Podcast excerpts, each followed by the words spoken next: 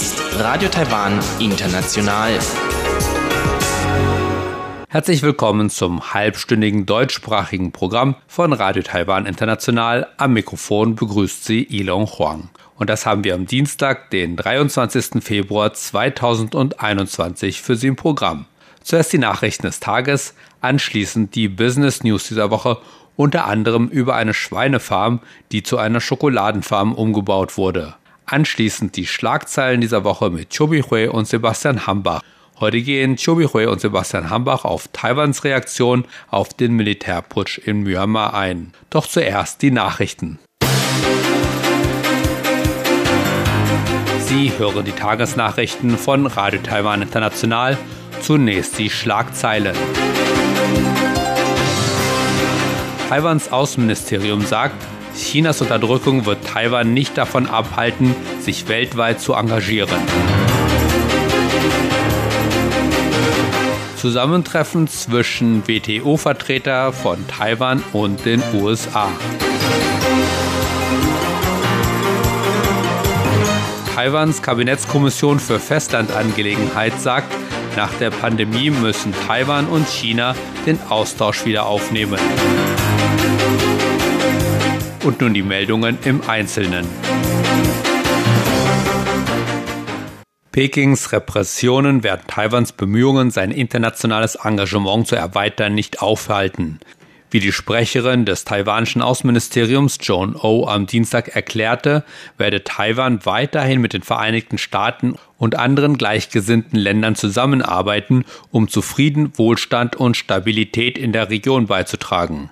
Sie reagierte damit auf eine Erklärung des chinesischen Außenministers Wang Yi, in der er Washington aufforderte, die Aktionen der Separatisten, wie er es nannte, in Taiwan nicht länger zu unterstützen. Peking habe kein Recht, sich in Taiwans Interaktionen mit anderen Ländern einzumischen und nur die demokratisch gewählte Regierung in Taiwan könne Taiwans Volk auf der internationalen Bühne vertreten, so O. Außerdem sei die Unterdrückung Taiwans durch die chinesische Regierung nicht hilfreich für die Entwicklung der Beziehungen zwischen beiden Seiten der Taiwanstraße unterstrich O. Peking sehe Taiwan als Teil seines Territoriums und betrachte Taiwans internationale Engagements, insbesondere solche mit Auswirkungen auf die Souveränität, als Versuche, sich von China zu trennen. O hob jedoch hervor, dass Taiwan ein unabhängiger, souveräner Staat und kein Teil von China sei. Taiwans Vertreter bei der Welthandelsorganisation WTO traf sich mit seinem US-amerikanischen Amtskollegen. Dieses Treffen im Büro der taiwanischen WTO-Vertretung in Genf signalisiere, dass die USA solche Treffen auch unter der Regierung von Präsident Joe Biden weiterhin zulassen werde, erklärte Taiwans Außenministerium. Laut Taiwans Vertretung bei der WTO habe sich Taiwans WTO-Vertreter Luo Zhangfa am 11. Februar mit David Bisbee, dem Geschäftsträger ad interim der US-Vertretung bei der WTO, getroffen. Luo und Bisbee diskutierten WTO-Reformen und versprachen bei der Stärkung der bilateralen Beziehungen und dem Schutz des multilateralen Handelssystems zusammenzuarbeiten, so die taiwanische WTO-Vertretung. Die Sprecherin von Taiwans Außenministerium, Joan O, erklärte dazu am Dienstag, dass das Treffen zeige, dass die Beziehungen zwischen Taiwan und den USA durch den Regierungswechsel in den USA nicht beeinträchtigt wurden. O sagte, beide Seiten bewegen sich weiterhin in eine positive Richtung, um die Zusammenarbeit zu stärken. Dies war das erste Treffen zwischen WTO-Vertretern Taiwans und der USA, das im taiwanischen Büro stattfand. Der Austausch zwischen Taiwan und China muss in der Zeit nach der Pandemie wieder aufgenommen werden. Das sagte der Direktor der Kommission für Festlandangelegenheiten Chiu Tai-san am Dienstag, seinem ersten Tag im Amt. Chiu sagte, seine Kommission werde den Anweisungen von Präsidentin Tsai Ing-wen folgen und das Beste tun, um den Austausch mit China wieder aufzunehmen und gleichzeitig Taiwans Souveränität und Demokratie zu schützen. Die beiden Seiten der Taiwanstraße sollten Austausch über die Taiwanstraße hinweg praktisch sehen und einen für beide Seiten vorteilhaften Austausch anstreben, so Chiu, und fügte an, dass die DPP-Regierung China gegenüber niemals feindlich gesinnt gewesen sei. Chiu erklärte, während politische Fragen sensibel seien, hoffe die Regierung gegenseitiges Vertrauen mit China aufzubauen, indem sie den wirtschaftlichen, kulturellen und sozialen Austausch erhöht. Diese Bereiche nannte Chiu informell. Die Kommission für Festlandangelegenheiten ist Taiwans oberstes Gremium für die China-Politik.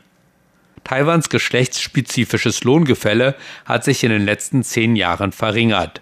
Wie Taiwans Arbeitsministerium erklärte, sei der durchschnittliche Stundenlohn von Männern im Jahr 2020 14 Prozent höher als der von Frauen gewesen. Im Jahr 2010 betrug der Unterschied noch 17 Prozent. Mit anderen Worten, hatten Frauen früher 63 Tage mehr als Männer pro Jahr für den gleichen Lohn gearbeitet, arbeiten sie jetzt 51 Tage mehr als ihre männlichen Kollegen. Im Jahr 2020 lag der durchschnittliche Stundenlohn für taiwanische Frauen bei 296 Taiwan-Dollar, umgerechnet etwa 8,70 Euro. Das sind 86 Prozent der 344 Taiwan-Dollar, umgerechnet etwa 10,15 Euro, die Männer pro Stunde verdienen. Auch im Vergleich zu den Nachbarländern hat Taiwan ein geringeres geschlechtsspezifisches Lohngefälle. Im Jahr 2019 lag das geschlechtsspezifische Lohngefälle in Japan bei 31,9 und in Südkorea bei 30,6 Prozent. Ein Steueranreizpaket zur Förderung des Kaufs von energieeffizienten Elektrogeräten wird um weitere zwei Jahre verlängert. Taiwans Finanzministerium kündigte am Montag einen entsprechenden Entwurf zur Änderung des Warensteuergesetzes an. Damit sollen die Steuervergünstigungen für ausgewählte energiesparende Haushaltsgeräte bis zum 14. Juni 2023 verlängert werden.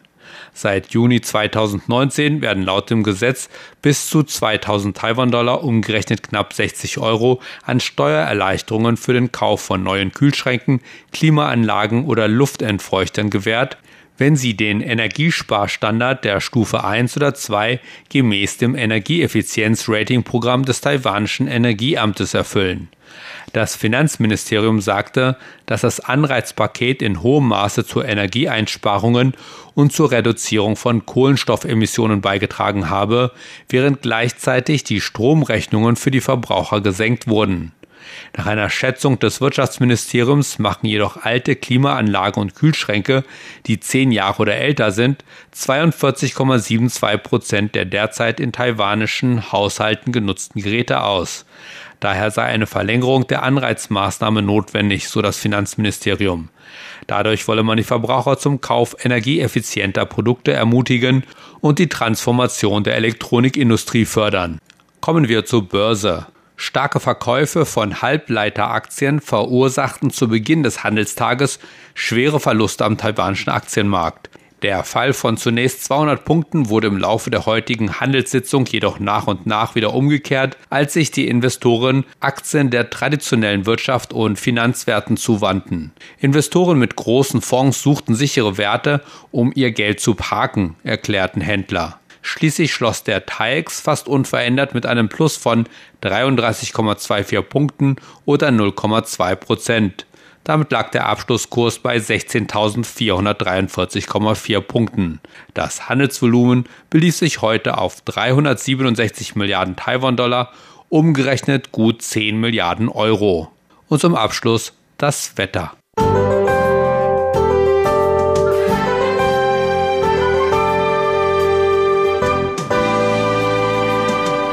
In den meisten Teilen des Landes war es heiter bis wolkig, wobei die Bewölkung im Norden im Laufe des Nachmittags zunahm. Nur im Osten war es den ganzen Tag überwiegend bewölkt und es kam immer wieder zu Niederschlägen. Die Höchsttemperaturen lagen im Norden zwischen 22 und 26 Grad, im Osten zwischen 22 und 24 Grad, während die Höchsttemperaturen in Südtaiwan zwischen 24 Grad und 28 Grad lagen. Und nun die Vorhersage für morgen, Mittwoch, den 24. Februar 2021. Es wird im ganzen Land weiterhin heiter bis wolkig, dabei bleibt es trocken. Nur an der Ostküste kommt es zu gelegentlichen Niederschlägen. Die Höchsttemperaturen liegen im Norden zwischen 23 und 25 Grad, im Osten bei 24 Grad, während die Höchsttemperaturen in Südtaiwan zwischen 24 und 27 Grad erreichen. Das waren die Nachrichten des heutigen Tages. Weiter geht es nun mit dem Programm für Dienstag, den 23. Februar 2021.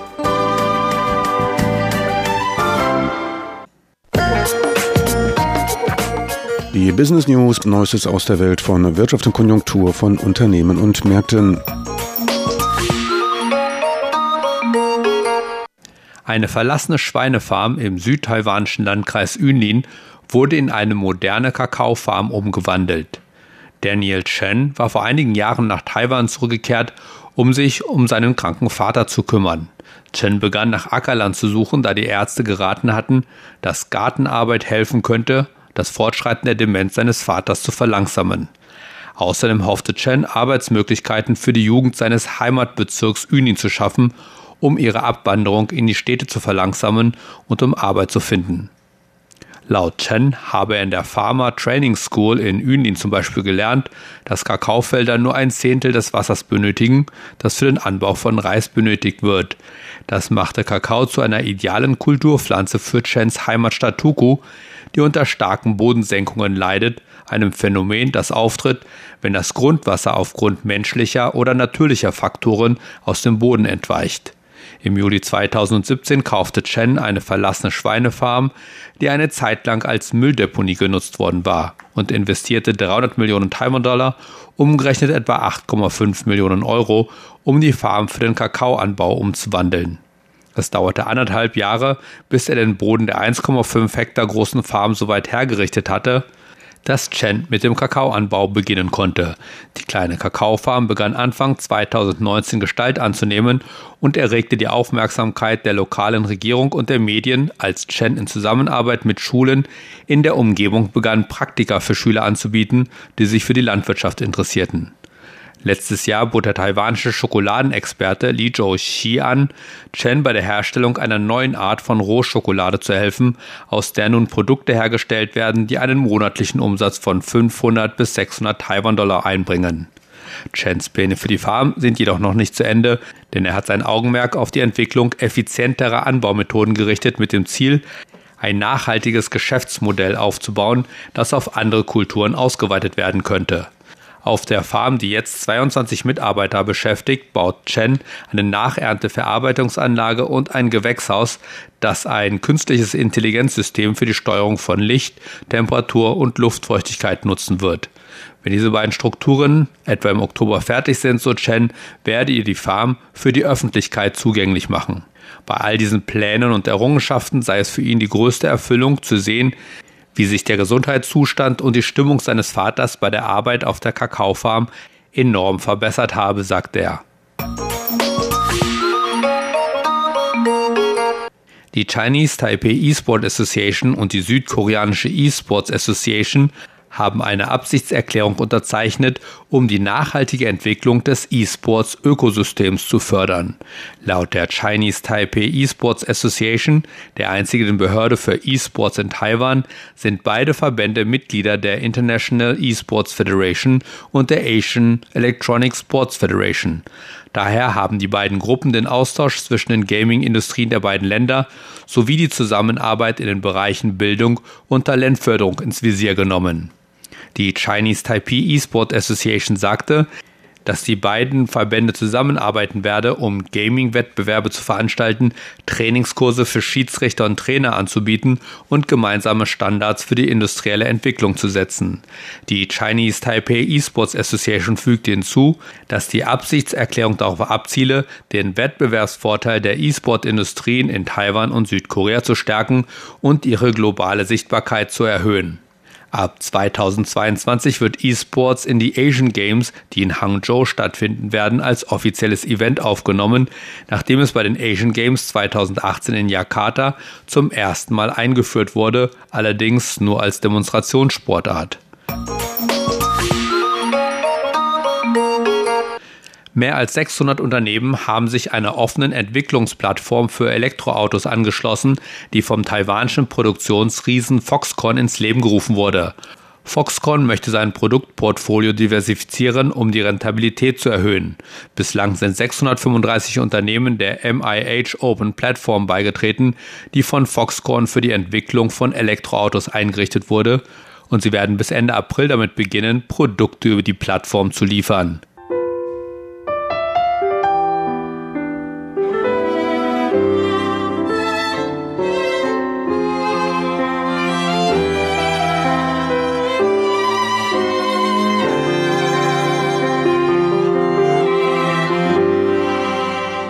Nach den Business News geht es nun weiter mit den Schlagzeilen der Woche mit Chobi Hui und Sebastian Hambach. Heute geht es um den Militärputsch in Myanmar und die Reaktionen darauf hier in Taiwan.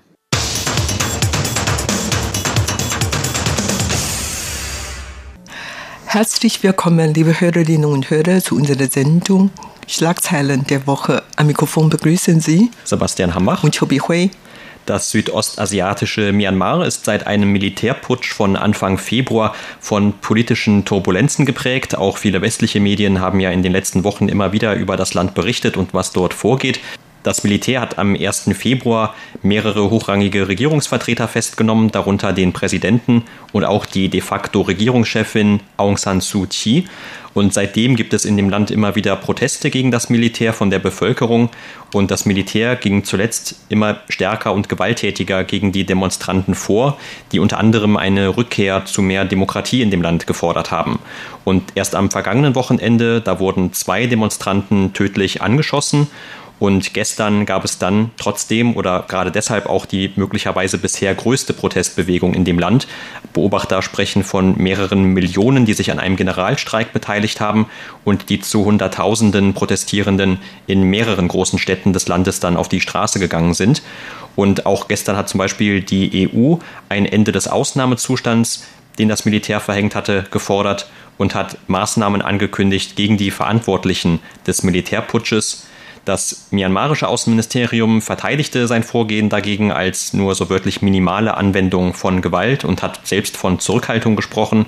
Und auch hier in Taiwan, das einigermaßen in der Nachbarschaft liegt, beobachtet man natürlich genau, wie sich die Situation dort entwickelt. Und das Außenministerium hatte sich am Sonntag dann auch noch einmal geäußert und hat gesagt zu der Situation in Myanmar, dass das eine Situation sei, die man als demokratisches Land oder auch als Bewohner eines demokratischen Landes nicht akzeptieren könne und hat auch die Gewalt in Myanmar verurteilt. Ja, das war die Stellungnahme von Taiwans Regierung. Und Taiwan sieht natürlich ungern Unruhe in den Nachbarländern, vor allen Dingen jetzt auch in Myanmar weil Taiwan eigentlich schon seit vielen, vielen Jahren seine Südwärtspolitik eingeleitet und möchte gerne mit anderen Nachbarn friedlich in der Region bleiben und natürlich auch Kontakt mit den Nachbarländern noch verbessern. Aber im Moment sieht es schon so aus, dass es ein bisschen problematisch mit dem Myanmar und nicht nur die taiwanische Regierung hat darauf reagiert, sondern auch von der Bevölkerung hat eine Reaktion gehabt und zwar am 6. Februar, da gab es hier in Taipei eine Demonstration und erwartet wurde eigentlich nur 100 Personen, aber sind über 300 Personen an dieser Demonstration teilgenommen und das handelt sich um so eine Bewegung des zivilen Ungehorsams. Also die Demonstrierenden forderte einen Schluss der Militärregierung in Myanmar und forderte eine sofortige Freilassung der 75-jährige Aung San Suu Kyi und forderte auch eine Rückkehr der Demokratie. Aber wie gesagt, das ist nur ein der vielen Reaktionen aus Taiwan und Taiwans Regierung hat dann inzwischen einen Charterflug nach Myanmar geschickt und hatte dann am Wochenende 82 Menschen nach Taiwan geholt und darunter 52 taiwanische Staatsangehörigen und zwei weitere Charterflüge sind geplant und jeweils am 14. und 28. März. Und mit diesen Charterflügen wird die Regierung viele die jetzt in Myanmar lebende Taiwaner nach Taiwan zurückholen. Und überhaupt in Myanmar leben zurzeit etwa 1000 Taiwans Staatsangehörigen und die sind dort in verschiedenen Bereichen. Also inzwischen hat mehr als 370 taiwanische Unternehmen, Firmen dort in Myanmar und die machen ja in verschiedenen Bereichen ihre Geschäfte, vor allen Dingen in dem Finanzbereich und es gibt dort auch eine taiwanische Krankenhaus dort. Und überhaupt muss man schon sagen, dass die Beziehung zwischen Myanmar und Taiwan eigentlich nicht so eng ist, obwohl die taiwanische Regierung sich immer bemüht, die Beziehung zu Myanmar zu fördern. Aber irgendwie hat es immer ein bisschen Probleme gehabt. Ja, die Regierung verfolgt ja, wie du eben schon angesprochen hast, die, diese sogenannte neue Südwärtspolitik und damit zielt die Regierung eigentlich auf bessere Beziehungen ab zu Ländern sowohl in Südostasien als auch in, im Südpazifik zum Beispiel, also auch Australien und Neuseeland gehören offiziell zu dieser Politik. Aber insgesamt hatte diese Politik eigentlich das Ziel für Taiwan, etwas diese vor allem wirtschaftliche Abhängigkeit von China, zumindest so wie die aktuelle Regierung in Taiwan das empfindet, abzuschwächen und stattdessen sich etwa umzuorientieren auf diese Länder, unter anderem auch gerade in Südostasien. Und Myanmar gehört natürlich auch mit zu diesen Ländern, die da stärker in den Fokus geraten sind. Aber wie du gerade auch gesagt hast, diese Politik ist vielleicht nicht bei allen Ländern gleich erfolgreich verlaufen oder man hat nicht überall dann direkt, nur weil man das wollte, auch besseren Anschluss gefunden.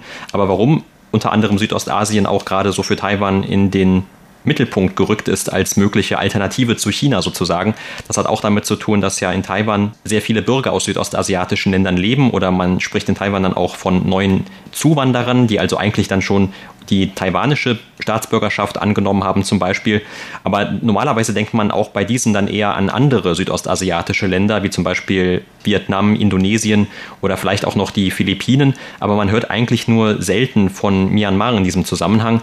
Und dabei gibt es eigentlich noch einen etwas weiter zurückliegenden Verbindungspunkt zwischen Taiwan und Myanmar. Und das hat eigentlich weniger mit dem heutigen Taiwan zu tun, sondern eher noch vielleicht mehr mit der ehemaligen Regierungspartei von Taiwan, Kuomintang, die ja auch mal die Regierungspartei von China war und die an diesem Bürgerkrieg in China beteiligt war.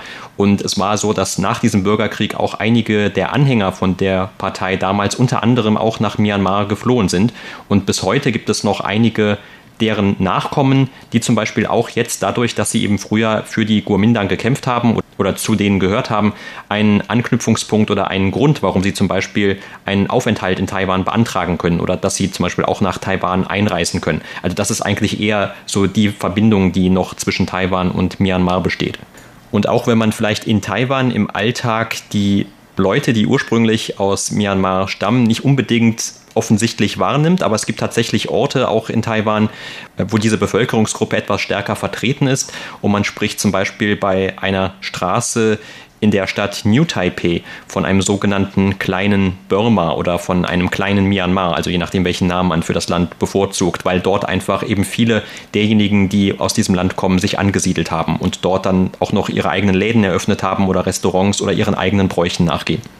Ja, genau. Also zwischen Myanmar und Taiwan hat es einige Verbindungen.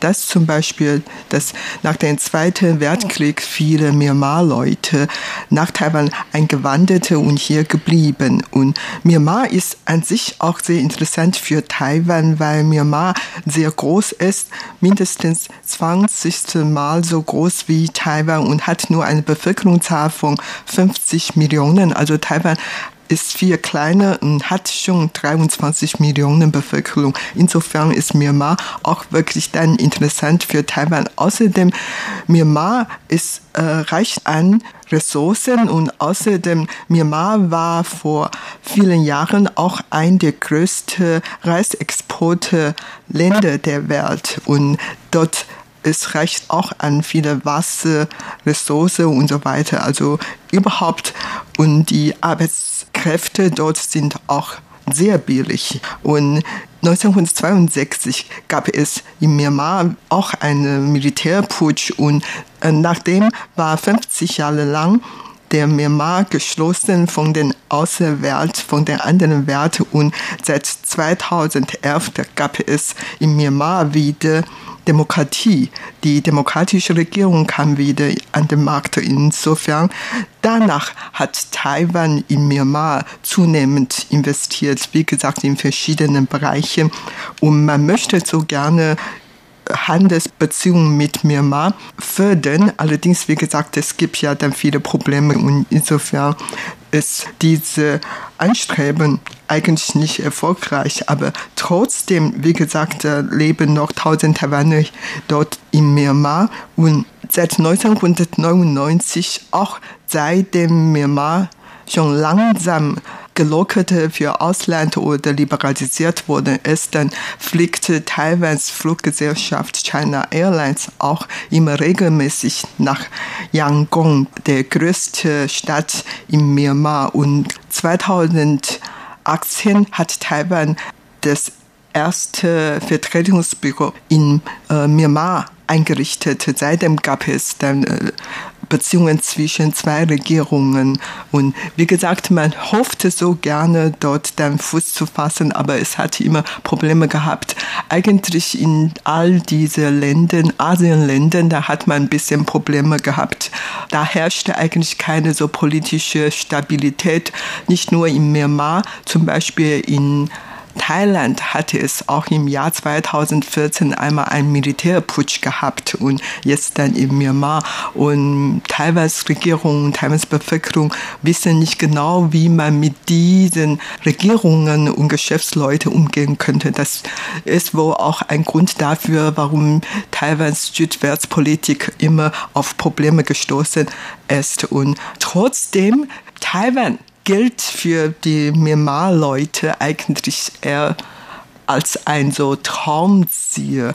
Man hat zum Beispiel einmal einen Regisseur namens Zhao De-in, der dann vor ein paar Jahren bei den Golden Horse Preisverleihung den Preis für den besten Regisseur gewonnen. Und dieser Herr Zhao lebt eigentlich seit vielen Jahren in Taiwan. Mit 16 Jahren ist er nach Taiwan ausgewandert, hat in Taiwan Film studiert und ist seitdem lebt in Taiwan. Und er hat zum Beispiel damals einen Film gedreht, seinen zweiten Film Kinofilm hat dann diesen Preis gewonnen und das war ein großer Erfolg für ihn. Aber überhaupt, der ist schon ein Symbol für viele andere Leute aus Myanmar. Also der hat dann in diesem Interview gesagt, dass viele Myanmar-Menschen eigentlich einen Taiwan-Traum hatten, so wie die viele Taiwaner haben einen Amerika-Traum gehabt. Die Taiwaner möchten gerne in die USA gehen, um ihren Traum dort verwirklichen zu lassen und und die vielen Myanmar-Leute möchten gern nach Taiwan kommen, um ihren Traum hier verwirklichen zu lassen und so weiter. Also überhaupt äh, die politische Kontakte zwischen den beiden Ländern sind vielleicht nicht so eng, aber unter der Bevölkerung gibt es eigentlich eine freundschaftliche und ziemlich lange Beziehungen. Was der Taiwan-Traum von den Myanmar-Leuten anbelangt, kann man zum Beispiel erzählen, dass Taiwan exportiert eigentlich sehr viele Obstsorten nach Myanmar, obwohl Myanmar selber eigentlich sehr viele Obst- und Gemüseanbau hat.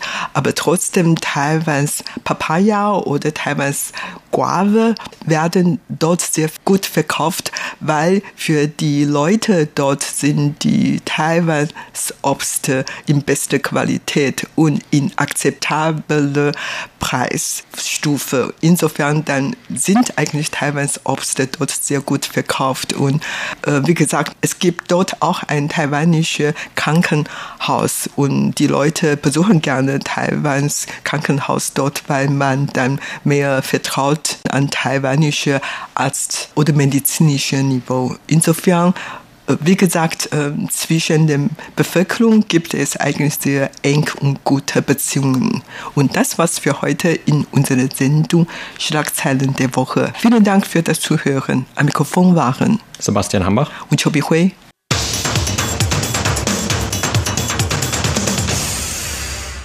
Das waren die Schlagzeilen der Woche mit Chobi Hui und Sebastian Hambach. Sie hörten das deutschsprachige Programm von Radio Taiwan International am Dienstag, den 23. Februar 2021. Unsere E-Mail ist deutsch.rti.org.tv. Im Internet finden Sie uns unter www.rti.org.tv, dann auf Deutsch klicken. Über Kurzwelle senden wir täglich von 19 bis 19.30 Uhr UTC auf der Frequenz 5900 Kilohertz. Und das, liebe Hörerinnen und Hörer, war es auch schon wieder für heute in deutscher Sprache von Radio Taiwan International. Wir bedanken uns bei Ihnen ganz herzlich fürs Zuhören.